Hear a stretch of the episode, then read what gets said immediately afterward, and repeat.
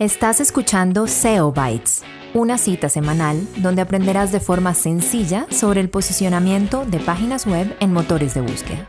Un podcast creado para ti por la agencia de marketing digital NetBangers, presentado por Camilo Ramírez y Blas Gifuni. Hola a todos, bienvenidos a nuestro episodio 22 de SEO Bytes. Estamos aquí con el doctor del SEO, Blas Gifuni. Joven Blas, bienvenido una vez más. Don Camilo, ¿cómo vamos? Perfecto. Le agradezco el título de doctor y le iba a decir que no me dijera así, pero pues cuando entro a pensar que llevo más de 10 años en esto, por lo menos el, los años sí, sí cuadran. Sí, por lo menos un honoris causa o algo así. De SEO. Sí, algo. Algún título. Bueno, hoy tenemos un tema que pinta muy bien. Y básicamente nace un poco de la necesidad de quienes estamos en este negocio, ya sea porque están arrancando, porque llevan un rato o porque llevan mucho rato, y es hablar un poco de las métricas. Entender cuáles son las métricas que importan, las métricas relevantes, llamémoslo las métricas reales, que debería en este momento uno tener como punto de referencia y como punto de trabajo. ¿Qué opina?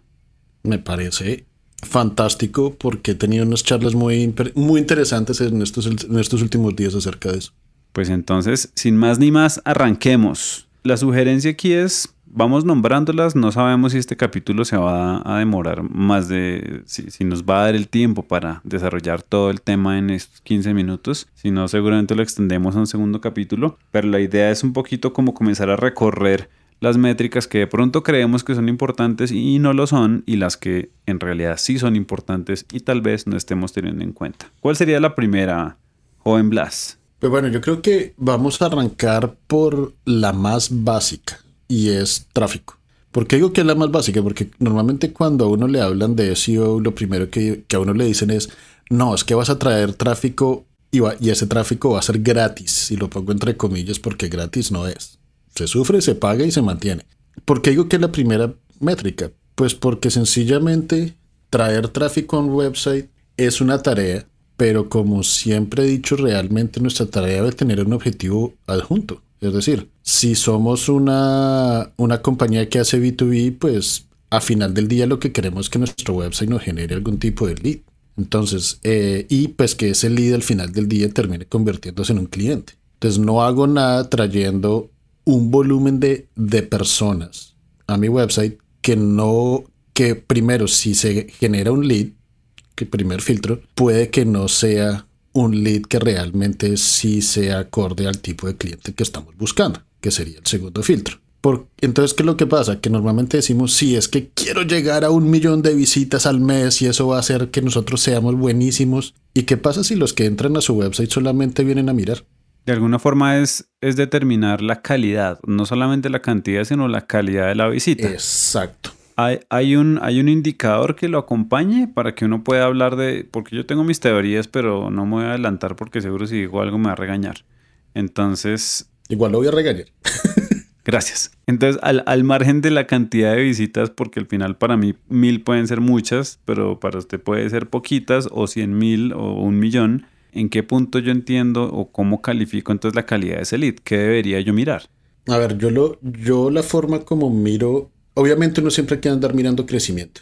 Por ese lado sí estoy, estoy de acuerdo que uno pues debe mirar crecimiento. Hay formas como yo miraría ese crecimiento. Entonces, uno, ¿cuál ha sido el crecimiento no del website, sino de las páginas internas y las páginas, lo que muchos llaman contenidos pilares y todas las cosas, las, las páginas más importantes, cuál ha sido el crecimiento de esas páginas y hacer un análisis un poco más allá de cuánta gente que ha llegado por medio orgánico, desde Google, Bing, cualquier motor de búsqueda, YouTube, lo que sea, realmente termina generando algún tipo de microconversión o conversión. En ese momento sí podemos hablar de un crecimiento bueno de tráfico, pero tráfico por sí solo no nos dice nada. Microconversión se refiere de pronto usted a hablar, por ejemplo, de consumo de contenido o como cosas de ese estilo versus una conversión real como un lead y una compra. Sí, yo soy un poco más crítico en el, en el micro, en la microconversión. Entonces, una microconversión puede ser una que se suscriban a un newsletter El suscribirse a un newsletter no significa que queremos comprar, sencillamente significa que queremos ser educados. Eh, yo personalmente no creo mucho en, por ejemplo, eh, métricas más suaves de microconversión, como por ejemplo eh, cantidad de páginas por visita. ¿Por qué no? Es, ¿Esa porque no le parece interesante? Ya, ya, hablamos de ese. Yo realmente miro más es el porcentaje de, de usuarios que vuelven al website. ¿Por qué el número de páginas por visita no me parece una buena métrica para SEO? Ojo que estoy diciendo que es para SEO. Porque pues significa que el usuario llegó, el contenido le llamó la atención, pero si ese usuario no vuelve, algo pasó. Y es algo que no sabemos qué pudo haber sido. Pudo haber sido que encontró una mejor respuesta. Puede ser que navegó por nuestro website varias, por varias páginas y nunca encontró lo que, lo que buscaba. O sencillamente encontró lo que buscaba y perdió el interés. Entonces nunca vamos a saber realmente qué fue lo que pasó. Ahora, si el usuario vuelve y mantiene su número de visitas o sencillamente ya con el hecho que vuelva, significa que realmente sí hicimos algo para ganarnos su, su, corazón, por así ponerlo. O por lo menos ya, ya nos reconoce como alguien que les puede, que le está ayudando a solucionar sus problemas. Al final del día lo que yo diría como para cerrar un poquito el, como la forma de entender esto es irremediablemente tienen que existir unos un marco en el que yo me mueva para entender mi métrica, cómo a mí me hace sentido, porque al final del día, si parte de mi negocio es que las personas lleguen a un landing page y dejen sus datos y se vayan, pues tener una o dos páginas por visita en mi sitio estaría perfecto porque es todo lo que la gente puede hacer. No, no hay posibilidad de que hagan otra cosa. Diferente si de pronto mi negocio tiene que ver con contenido y si me importaría que la gente consuma mucho tiempo y páginas de mi contenido. Sí, no, yo creo que esto podemos hacer un, un, episodio un poco más adelante, porque ¿qué es lo que pasa? A mí no me gusta ver solamente SEO como algo que ayuda a fortalecer el, el funnel de marketing. A mí me gusta ver SEO como una estrategia de go-to-market, es decir, que va a engordar el funnel de marketing y va a ayudar a soportar el funnel de ventas, que es donde muchas compañías eh, fallan. Solamente les interesa tener a alguien de entrada en el funnel. Eh, es solamente es una parte del juego. Bueno, ¿qué pasa entonces con las otras? Porque yo, este, yo sé que está esperando que yo le hable sobre esto, pero ¿qué pasa con la tasa de rebote, con el bounce rate? ¿Qué pasa ahí? Porque yo, yo he sido un eterno convencido de que la tasa de rebote, pues digamos que con esas excepciones como por ejemplo los, los sitios de registros en los que no pasa sino eso, pues irremediablemente ahí hay una, es un indicador que dice mucho, pero por favor, castígueme con su conocimiento. Bueno, pues ojo que el bounce rate o tasa de rebote es algo que hay que definir muy bien qué métrica es para qué. Así como si usted quiere puede clavar una puntilla con un destornillador, pues existe el martillo para clavar puntillas. Así de sencillo. ¿Qué es lo que pasa? El bounce rate para revisar experiencia del usuario es bastante útil, pero igual se tiene que hacer una segmentación de ese tráfico. Entonces, cuando se revisa solamente el bounce rate general del sitio. Por ejemplo, estoy viendo aquí ahorita en un Analytics que tengo abierto, pues un sitio mejoró el bounce rate, lo, mejoró del 69.94 al 67.92. Todo el sitio, ok. Pero, ¿cuál fue el que realmente trajo realmente esa reducción de bounce rate? ¿Fue el homepage? ¿Fue una de las páginas de, contenido primordial? ¿Fue una página? ¿Fue un artículo? ¿Fue un autor? ¿Qué fue lo que pasó? Entonces realmente no sabemos qué pudo haber sido. Y por otro lado, revisar el bounce rate o catalogar un website por el bounce rate orgánico, y más si la mayor cantidad de tráfico de un website es orgánico, es algo que realmente no se demuestra que no hay conocimiento de la métrica, porque lo que está tratando de hacer Google es, darle la respuesta más rápido a sus consumidores, desde el punto de vista orgánico. Entonces, si el usuario viene, viene al website y encuentra la respuesta de una vez, la recibe y se va. ¿Fue, ¿Fue una mala visita? No, el usuario encontró su respuesta. De pronto, en, ese era lo que necesitaba para era la, lo que necesitaba encontrar en ese momento. Ahí es cuando tenemos que empezar a mirar, a, hablar acerca de la intención del buscador, de quien está buscando eso. Entonces, en ese caso, el bounce rate es positivo. sí, tuvimos 100% de bounce rate en esa visita, pero fue un buen bounce. Entonces, ¿cómo lo catalogamos? ¿Sí le contesto su pregunta? Sí, por eso decía que al final todo, que las métricas igual están enmarcadas en, en mi categoría, en mi interés, en mi objetivo para de alguna forma ahí sí delimitar qué es bueno y qué es malo. Pero, pero la métrica per se no es que esté mal o que no deba hacerse o que esté pasada de moda o algo así. Exacto. Y pues, por ejemplo, ahorita Google, ellos estaban probando un feature para, para Chrome, donde usted busca y le sale un resultado en amarillo.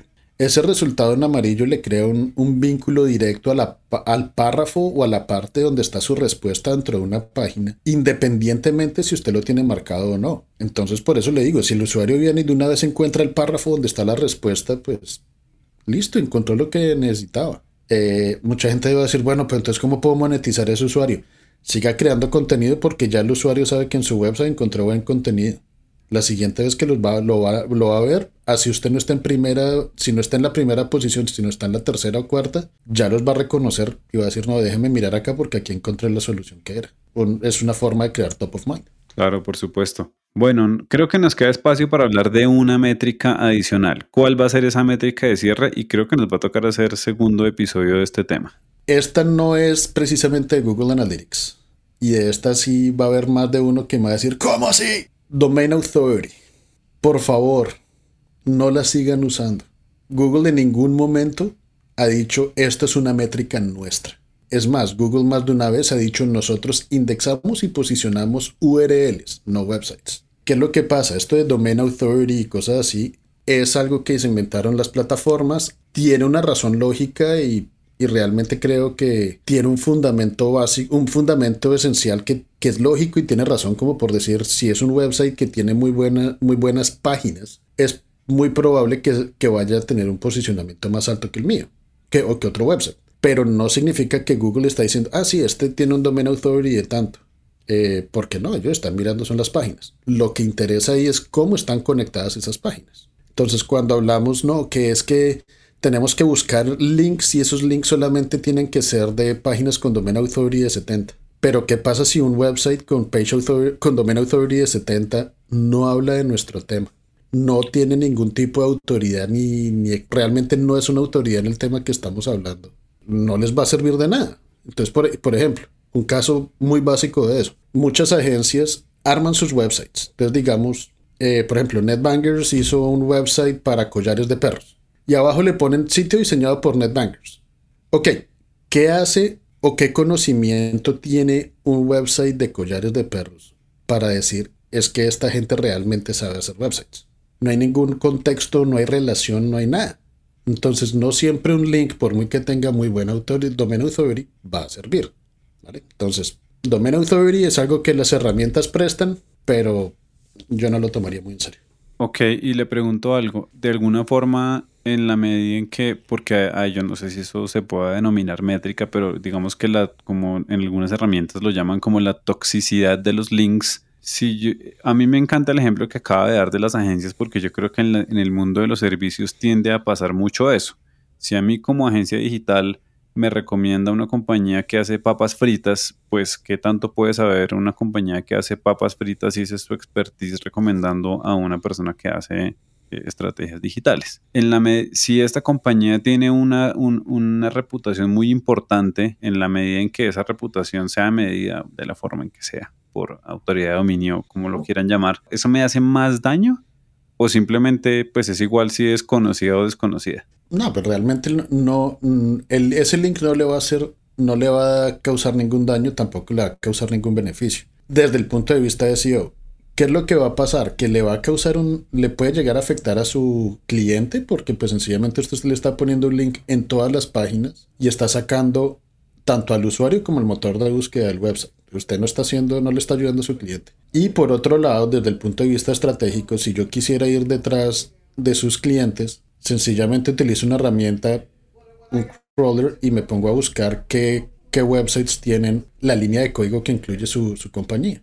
Y listo ya sé cuáles son sus clientes. Ok, bueno, creo que, creo que es, un, es, una, es una muy buena, es, una muy, es un muy buen resumen para este tema porque yo creo que eso sí eh, eh, hace mucho ruido al momento de hacer eh, diagnósticos de SEO, ¿no? El, tema de yo que tanto estoy llegando a esa autoridad o no estoy llegando a esa autoridad irremediablemente se construye una imagen, pero me, encanta el resumen de Google, lo que hace es indexar URLs, no websites. Entonces, eh, eh, me imaginaría que en esa misma línea, en el universo en el que uno tiene como subdominios, pues eso no necesariamente le suma o le resta, porque al final del día, pues son evaluados como URLs independientes. Uf, se está metiendo en otro tema de, de capítulo y medio, pero ojo porque no contestamos una pregunta que usted me hizo. El índice de toxicidad, lo mismo, es otro, eso es otro, otra métrica que generan las herramientas, pero a ese sí le pondría un poco de cuidado porque el índice de toxicidad no significa que no son links que valen la pena, sino son links que vienen de páginas que pueden darle una mala experiencia al usuario. Entonces, ¿a qué me refiero con eso? Pues son links que están, han sido comprometidos antes en descargar virus a sus usuarios o en robar información o sencillamente son lo que se conocen como link farms que realmente lo único que hacen es vender links con tal de con la idea de subir tráfico orgánico, pero realmente no generan nada, ni contexto, ni nada, y realmente lo que hacen es ensuciar Internet. A eso les pondría un poco, no le pondría tanto como que ah, la toxicidad de este link es de 10 o de 20, o dependiendo de la, de la herramienta. Pero, oiga, tenemos links de este website. Eh, tenemos que hacer una, algo que se llama un disavow, que Google igual ya conoce cuáles son esos websites malucos. Pero puede ser buena idea hacer un disavow y o en algunos casos sencillamente llamar al website y comunicar, tratar de comunicarse, de comunicarse con el website y decirle, sabe que aquí tienen nuestros, esos links, no nos interesa, porque eso sí, eso sí puede perjudicar un poco. Ok, muy bien. Pues joven Blas, hoy no tenemos más tiempo, pero si está de acuerdo, ¿qué opina si nos hacemos una continuación de este episodio y acabamos de darle palo a estos términos y a estas métricas de verdad. Hagámosle de una. Perfecto. Muchas gracias a todos y nos vemos en el siguiente episodio de SEO Bytes. Joven Blas, buenas tardes, mañanas, días o medios días. Buenas, buenas.